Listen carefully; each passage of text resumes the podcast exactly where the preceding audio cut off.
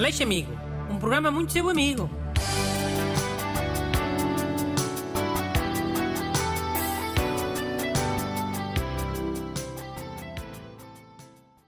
Bom dia. Cá estamos nós neste último dia de 2021. Para o último Aleixo Amigo do ano. E aqui comigo está o ajudante tinha menos probabilidade de já estar bêbado a esta hora. O ajudante Busto. Olá, bom dia a todos. E e aproveito desde já para desejar boas. Tio, lê a carta de hoje. E avisei-te que não queria cartas sobre a passagem de ano, não é? Sobre porcarias da, das 12 passas e sobre ressacas sobre limpar vomitado e sobre... Sim, está bem. Eu não trouxe nada disso. É um assunto que não tem nada a ver com passagem de ano. Do ouvinte Ricardo Ferreira. Bom dia, Sr. Bruno. Todos os dias apanho o comboio de Braga para o Porto. E há sempre indivíduos que se sentam à minha frente, quando existem uns mil lugares livres. E assim nunca consigo esticar as pernas. O que me aconselha? Muito obrigado, Ricardo. Ricardo, isso é relativamente simples. A melhor forma de ter espaço e largueza é parecer maluco. Isto vale para comboios e vale para a vida. Mas parecer maluco como? Falar sozinho? Coisas dessas? Por exemplo. Ou então está sempre a afastar mosquitos imaginários. Sabes como é que é? Com as mãos assim a resmungar. Fosca-se estes mosquitos também. Há quem use aquele truque de meter o saco de viagem no banco da frente. Oh, mas isso é truque de pessoa parva. E toda a gente já conhece esse truque. Fica o comboio inteiro a, a rogar pragas à, à pessoa a viagem toda. E bem. Espera lá, eh, meter o saco de viagem no outro banco é truque de pessoa parva. E, e fingir que se é maluco já não é. Para mim, não. Porque fingir que é maluco exige muito mais da pessoa. Revela o mínimo de cuidado e de, e de respeito pelos outros. Não é só espetar o saco no banco e pronto. Isso é que é uma coisa de, de quem não tem respeito por ninguém. Hum, está bem. E é isso então? Fingir que se está a afastar mosquitos?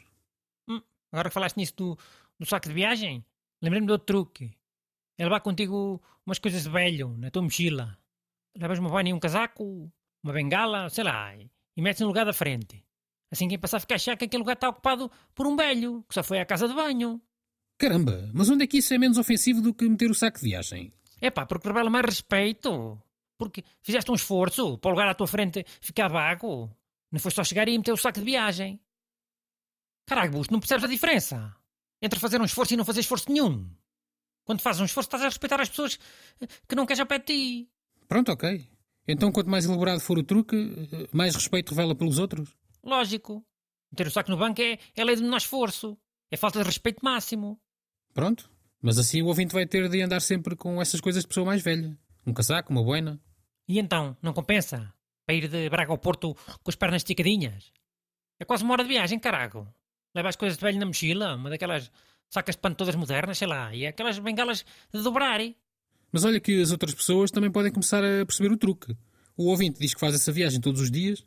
Pois, por isso é que também convém ir eh, alternando os truques. Alternar entre dois truques? Não, tem que ser mais. Recomendo ao ouvinte que ele arranje pelo menos 5 truques. Um para cada dia útil da semana. Pode ser, sei lá, um é enxutar os mosquitos, né? Dois é, é meter as coisas velho no lugar da frente. Três, eh, e de capacete na cabeça, daqueles eh, capacetes com uma viseira escura. Ninguém se vai sentar em frente.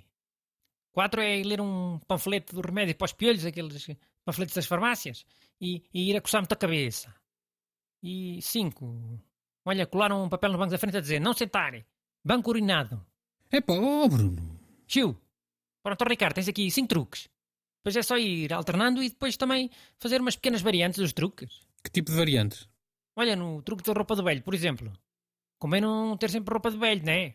Às vezes pode ser roupa de uma velha, um chile, ou umas agulhas de tricô, um novelo, ou, ou ser uma mãe, um pai com um bebê pequenito, ter, um, sei lá, no banco um babete, uma espeta, um peluche, para parecer que quem está ali sentado foi alguém que foi à casa de banho com o bebê, para trocar a fralda. Hum, ok, estou a ver. Tem que ser sempre objetos que não pareçam teus, ah, Ricardo? Senão vais parecer só um daqueles estúpidos que metem o saco no banco da frente. Então pronto, problema resolvido. Posso desejar bom ano aos ouvintes? Podes, claro. Mas despacha-te. O programa está mesmo a acabar. Então, eh, para todos os nossos ouvintes, desejo umas boas entre...